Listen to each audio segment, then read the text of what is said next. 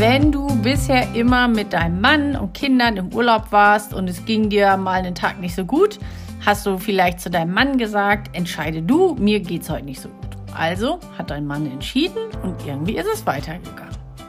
Wenn du aber jetzt alleine unterwegs bist, deine erste Soloreise machst und niemanden hast, dem du die Verantwortung übergeben kannst, wenn es dir mal schlecht geht, dann ist es wichtig, dass du dich im Vorfeld gut um dich kümmerst.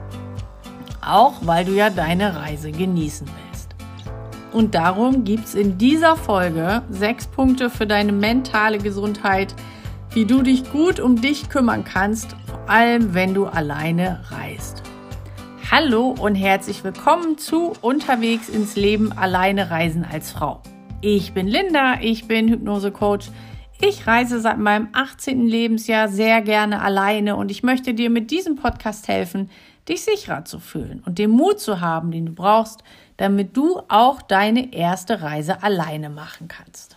Wie gesagt, heute geht es darum, wie du deine mentale Gesundheit pflegst unterwegs.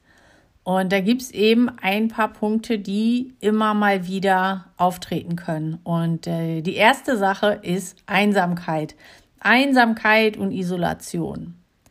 Und da kann eben, gerade wenn du alleine bist, dass du dich richtig alleine fühlst. Und das ist so ein scheiß Gefühl. Ich kenne das nämlich, weil als ich bei meiner Peru-Reise in Cusco, also das ist die, ähm, die alte bekannte Stadt, in Cusco angekommen bin, da habe ich tatsächlich die Höhenkrankheit bekommen. Also ich war da ja auch alleine unterwegs. Ich bin zwar dann den Tag drauf in den Retreat gegangen, aber ich bin eben alleine nach Cusco gereist, hatte die, die ersten zwei Tage auch in Cusco alleine. Und Cusco liegt über 3000 Meter Höhe. Und das ist so ein magischer Punkt. Darüber ist es eben relativ wahrscheinlich oder gerade auch wenn du da ein bisschen anfällig bist, wenn du dich nicht an diese Höhe gewöhnst, also in dir ein paar Tage Zeit nimmst, um auf diese Höhe zu kommen, also mit Zwischenstopps, dann kann das eben sein, dass du die Höhenkrankheit bekommst. Und die kann richtig gefährlich werden. Also das kann tatsächlich, wenn du eine schwere Version, eine schwere Variante davon hast, kann das lebensgefährlich sein. Das zeigt sich dann eben zum Beispiel so, erste Symptome sind Kopfschmerzen und Schwindel. Und das hatte ich. Das hatte ich direkt am ersten Tag. Ich habe dann gegoogelt, habe geguckt, ja, ich habe geguckt im Internet, was, wie, wie kommt das, dass ich jetzt Kopfschmerzen habe? Und dann stand da eben Höhenkrankheit und ich dachte, oh je, oh je. Und habe dann eben auch gelesen, dass spätestens dann, wenn man erbrechen muss, dass es dann Zeit ist, zum Arzt zu gehen einfach weil das die nächste Stufe ist. Also Kopfschmerzen sind die Anfangssymptome und Erbrechen, dann wird es schon richtig ernst. Und ich habe dann abends war ich in meinem Zimmer. Ich war dann auch noch unterwegs draußen, habe mir was zu essen, habe mir was zu trinken geholt. Und ich habe dann tatsächlich später wirklich noch erbrochen, weil mir so übel war. Und ich habe die ganze Zeit gedacht, dass ich, also ich bin so viel gestolpert in dem Zimmer und ich dachte die ganze Zeit, die Fliesen wären schief gelegt, dass ich über irgendwelche kleinen Absätze gestolpert bin. Aber am nächsten Tag habe ich gemerkt, da waren gar keine Absätze. Also mir war total übel, mir war total schwindelig, darum bin ich ständig gestolpert. Und da habe ich mich richtig einsam gefühlt. Also da ging es mir nicht gut. Und ich habe dann den anderen Teilnehmern, also ich hatte vorher schon Kontakt aufgenommen, mit den anderen Retreat-Teilnehmern und dann haben wir ein bisschen über WhatsApp geschrieben. Ich habe dann auch erfahren, dass eine andere Teilnehmerin, dass es der auch nicht gut geht, dass sie eben auch diese Höhenkrankheit hat. Und dann war das für mich schon so ein bisschen so eine Beruhigung, dass es eben nicht nur mir so schlecht geht. Also es ist natürlich jetzt nichts Schönes, dass es der anderen auch nicht gut ging. Aber es war für mich eben Zeichen, okay, ich bin hier nicht alleine, die anderen sind auch irgendwie da. Ich mochte jetzt auch nicht meinem Freund Bescheid sagen, weil der ist Arzt und wenn ich dem jetzt gesagt hätte, dass ich Höhenkrankheit habe, dann hätte der wahrscheinlich sofort gesagt, geh mal ins Krankenhaus, weil der sieht das dann natürlich anders als ich in dem Moment. Ich muss auch dazu sagen, wenn ich jetzt noch öfter mich übergeben hätte, dann wäre ich auch tatsächlich da ins Krankenhaus gegangen. Aber es ist bei dem einen Mal geblieben und ich habe mich dann schlafen gelegt und am nächsten Tag ging es mir auch besser. Ich hatte das Glück, dass ich da eben diese WhatsApp-Gruppe vorher hatte. Die hatte ich tatsächlich initiiert. Also vielleicht, wenn du deine erste Soloreise planst, vielleicht gibt's da auch Reisegruppen, vielleicht findest du eine Facebook-Gruppe von Leuten, die da wohnen oder die auch diese Retreats machen. Guck mal, ob du vorher schon, wenn du das möchtest, wenn du das brauchst, Kontakte knüpfen kannst um dich dann eben mit anderen Frauen, die vielleicht auch auf Reisen sind oder da wohnen, zu vernetzen. Die zweite Sache, die auftreten kann, ist Angst. Also, dass du dich unsicher fühlst und Angst hast. Und das ist auch bei mir die, diese gleiche Sache, die ich da in Cusco hatte. Also, ich war nicht nur einsam, sondern ich hatte auch Angst. Also, es war ja dieses Übergeben, da wusste ich, okay, das ist jetzt echt nicht nur so ein bisschen Höhenkrankheit, ich bin da schon echt im fortgeschrittenen Stadium und ich muss jetzt aufpassen. Also das war auch, das war auch für mich dann nicht so einfach, sag ich mal. Ich weiß dann noch, ich bin dann auch noch tatsächlich an die Rezeption gegangen vom Hotel und habe da nachgefragt, was man irgendwie tun kann. Also ich habe jetzt nicht alles erzählt, aber die haben mir dann Coca-Tee empfohlen, weil das die Einheimischen auch trinken, wenn es denen irgendwie schlecht geht. Das hat auch ein bisschen geholfen. Also habe ich mir dann da noch ein paar Tassen geholt. Das war dann auch ganz gut. Was du auch machen kannst, dass du vielleicht auch mal vorher gucken kannst, welche Sicherheitsvorkehrungen, gerade wenn es um das Thema Angst geht, Unsicherheit, was für Sicherheitsvorkehrungen, was für Bräuche gibt's da, wo du da hingehen möchtest. Informier dich, was ist da wirklich in dem Land, in der Stadt los.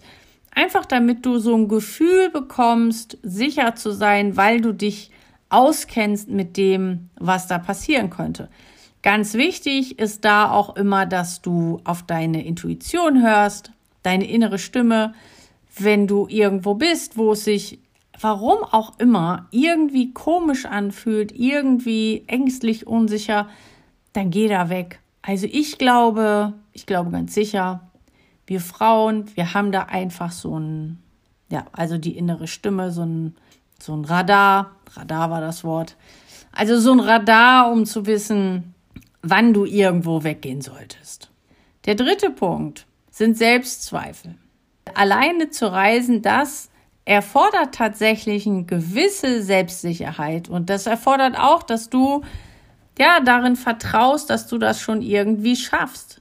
Trotzdem ist es auch immer wieder normal und das habe ich auch dass auch Selbstzweifel auftreten können. Gerade wenn du irgendwo alleine bist, und das kenne ich ja auch, also egal, wieder diese Cusco-Sache mit meiner Höhenkrankheit. Natürlich habe ich da auch an mir gezweifelt. Ist das jetzt alles richtig, was ich jetzt hier gemacht habe? War das alles zu schnell? Soll ich lieber wieder weggehen? Und das hat auch mich herausgefordert. Aber gerade solche Situationen, in denen du dann auch Selbstzweifel hast und wenn du die dann überstanden hast, dann bist du gewachsen, dann bist du wieder ein bisschen stärker, ein bisschen größer, fühlst dich richtig gut und was ich total wichtig finde, wo wir Frauen leider immer noch oft, ich sage mal oft, nicht ähm, rigoros genug sind, unsere eigenen Gefühle, unsere eigenen Erfolge anzuerkennen. Also gerade wenn du mal irgendwie eine schwierige Situation hast und du überwindest die mit einem guten Gefühl, dann feier dich dafür. Also klopf dir auf die Schulter. Und das meine ich wirklich, das sage ich auch immer meinen Klienten. Klopf dir auf die Schulter. Und wenn wir ein Zoom-Meeting haben, dann will ich das sehen, dass die sich auf die Schulter klopfen und dass sie dabei lächeln, dass sie stolz sind. Was du auch machen kannst, äh, dass du deine Erfolge aufschreibst. Immer mal wieder. Setz dich abends hin, nimm dir ein Erfolgstagebuch, irgendein Tagebuch und dann schreibst du dir auf, was an dem Tag gut gelaufen ist. Oder du schreibst dir mal auf, was du im letzten Jahr alles Gutes gemacht hast. Vielleicht denkst du erst, hm, da fällt mir eh nichts ein. Aber geh da einfach mal die Monate durch und guck, was da alles gut gelaufen ist. Und ich bin mir sicher, dass da einige Sachen sind. Und du kannst auch gut äh, um dich da noch mehr zu bestärken, also neben dem Schreiben von so Tagebüchern, kannst du dir Reisegeschichten durchlesen. Also es gibt genug Bücher von Frauen, die alleine gereist sind. Es gibt natürlich noch andere Podcasts. Interviews mit Frauen, die alleine reisen, die will ich hier jetzt auch demnächst haben. Also dann kannst du da auch super gerne reinhören und dich von anderen Frauen äh, inspirieren lassen. Also guck mal, was so Quellen sind, die dir helfen könnten, um dich einfach noch sicherer fühlen zu lassen. Wenn du in eine andere Kultur gehst, ist das oder ist es im Vorfeld auch immer gut, wenn du dich da so ein bisschen einfindest, informierst vorher und gleichzeitig, ich sag mal, achtsam mit dir bist, wenn du irgendwo ankommst, wo es ein bisschen anders ist als bei uns in Deutschland. Also zum Beispiel, als ich die Male, ich war ja zweimal in Bali, äh, was soll ich sagen? Also wenn ich in Bali war, ich fand das meistens schrecklich. Also es ist eigentlich ist es so eine Hassliebe. Ich möchte da unbedingt wieder zurück, weil ich einfach das Klima mag, ich mag die Menschen, ich mag den tropischen Regenwald, ich mag das Wetter, die Hotels, den Stil. Also das mag ich alles total gerne, das Essen, Yoga. Was ich überhaupt nicht mag, das ist der viele Verkehr. Das sind die kaputten Straßen, die kaputten Bürgersteige. Äh, ich bin halt ein Mensch, der geht gerne spazieren. Und das finde ich in Bali eine Katastrophe weil ich kann da nicht spazieren gehen, ohne ständig darauf achten zu müssen, wo mein nächster Schritt hingeht, ob der in ein Loch geht, was eventuell ein Meter tief dann ist, wo das Wasser lang rauscht. Also das kann halt alles passieren oder ob da ein großer Stein mitten auf der Straße liegt, wo ich dann drüber äh, stolper. Also spazieren gehen ist in Bali, also zumindest in Ubud, Okangu, äh, echt schwer und das finde ich halt, also das mag ich halt überhaupt nicht. Was ich jetzt ganz schön fand, sind die Tempel und Moscheen, aber das ist halt wirklich eine andere Kultur und da darfst du dich dran gewöhnen. Also ich habe zum Beispiel in dem Hotel, wo ich zuerst war, was von Einheimischen geführt worden ist, habe ich viel mit den Besitzern geplaudert und ein bisschen über deren Leben gesprochen. Und dann konnte ich dadurch so eine bessere Verbindung aufbauen. Also das hat mir sehr geholfen. Und vielleicht kannst du da auch offen und neugierig sein. Den Menschen gegenüber, Erfahrung gegenüber und versuch auch mal so diese kulturelle Vielfalt wirklich zu genießen und zu respektieren. Was ich damals auch gemacht habe, war, dass ich also wir waren dann, oder ich war mit einer Bekannten, die ich da auch kennengelernt habe, bei einem dieser Wassertempel und wir haben uns dann Guide genommen und es war eben ein einheimischer Guide, der total viele Sachen wusste über diesen Tempel und die Bräuche, der mit uns beiden dahin gefahren ist und uns da richtig toll durchgeführt hat, durch diese Rituale mit dem Wasser. Ja, es war einfach total interessant, eben auch Sachen zu erfahren, die du nicht erfahren hättest, wenn wir da jetzt alleine hingefahren wären, ohne Guide oder vielleicht mit einem englischen Guide oder so. Also es war, das war richtig, richtig toll. Was auch auftreten kann, ist Entscheidungsmüdigkeit. Weil, wenn du alleine unterwegs bist, dann musst du alle Entscheidungen alleine treffen. Und das kann eben dazu führen, dass du irgendwann müde bist. Das war ja auch auf meiner ersten Bali-Reise so wo es da diese Katastrophe mit dem Geld gab. Ich hatte kein Geld mehr. Ich musste viel beachten, ich musste organisieren, ich musste gucken, wie das überhaupt klappt. Das war meine erste große Reise nach langen Jahren. Und ich hatte einfach nichts davon vorher auf dem Schirm gehabt. Und als ich dann da war und nichts mehr funktioniert hatte, kein Geld da, ich nur noch 10 Euro in der Tasche und davon musste ich eine Woche überleben und da musste ich organisieren, okay, woher kommt jetzt das nächste Geld? Da war ich einfach fix und fertig. Um sowas zu vermeiden, empfehle ich dir im Voraus gut zu planen. So das Wichtigste, dass du, also bei mir war es jetzt halt das Thema Geld, was ja total wichtig ist, wenn du irgendwo am, andere, am anderen Ende der Welt unterwegs bist, dass du dir wirklich eine Liste erstellst mit den wichtigsten Sachen, die einfach vorhanden sein müssen, damit du deine Reise gut überstehst, also überstehen, natürlich soll es besser sein, als nur zu überstehen.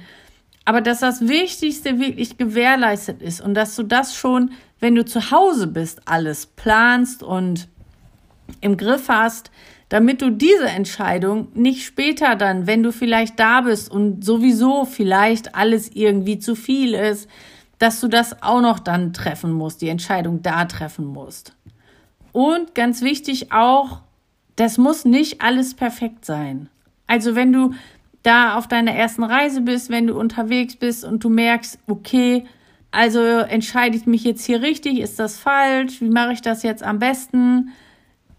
Auch wenn du eine falsche Entscheidung triffst, das ist völlig in Ordnung. Auch das kannst du ja wieder drehen, indem du dann eine andere Entscheidung triffst. Also sei da auch ein bisschen nachsichtig mit dir und verurteile dich nicht so sehr.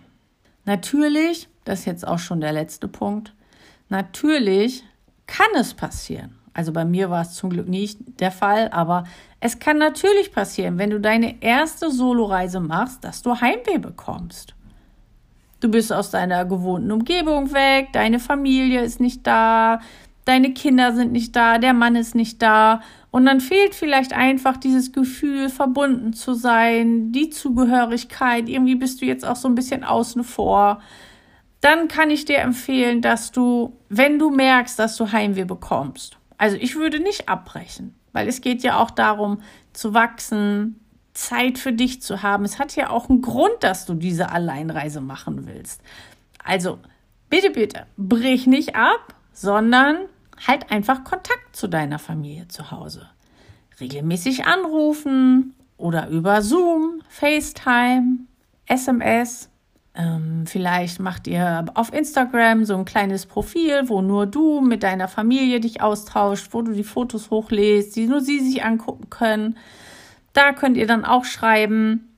Also wirklich, dass ihr, wenn das wichtig für dich ist, dass ihr da eine Möglichkeit habt, euch auszutauschen, auch da würde ich darauf achten, dass du dann nicht nur damit beschäftigt bist und nur am Handy bist und nur noch WhatsApp schickst, weil dann lenkst du dich ja auch wieder von dir ab, von deinem Prozess, von dem, dass du ja diese Zeit eigentlich für dich haben möchtest. Also da achte auch bitte ein bisschen drauf. Eine andere Möglichkeit ist, dass du Fotos von deinen Kindern, von deinem Mann mitnimmst. Vielleicht haben dir deine Kinder auch so ein kleines Bild gemalt für deinen Urlaub oder du hast ein anderes Erinnerungsstück. Das kannst du dann bei dir im Hotelzimmer aufstellen, sodass du immer so diese positiven Momente, diese positiven Vibes von deiner Familie hast, wenn du einfach darauf an, äh, die angucken kannst. Und denk, was ich gerade schon meinte, es hatte seinen Grund, dass du alleine reisen wolltest. Und dann ist es wirklich wichtig, dass du nicht nur diese Kontakte hast und eben nicht mehr diese Zeit für dich nutzt. Bei mir war es auch so, als ich 2016 das erste Mal auf Bali war für vier Wochen.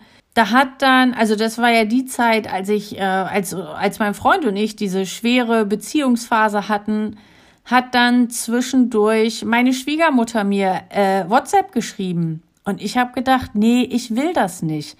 Das waren keine aufdringlichen WhatsApp. Also das muss ich wirklich sagen. Sie ist halt auch Mutter. Äh, wir haben ein gutes Verhältnis und sie wollte einfach von mir wissen, wie es mir geht. Und ich, mir war das aber in dem Moment zu viel.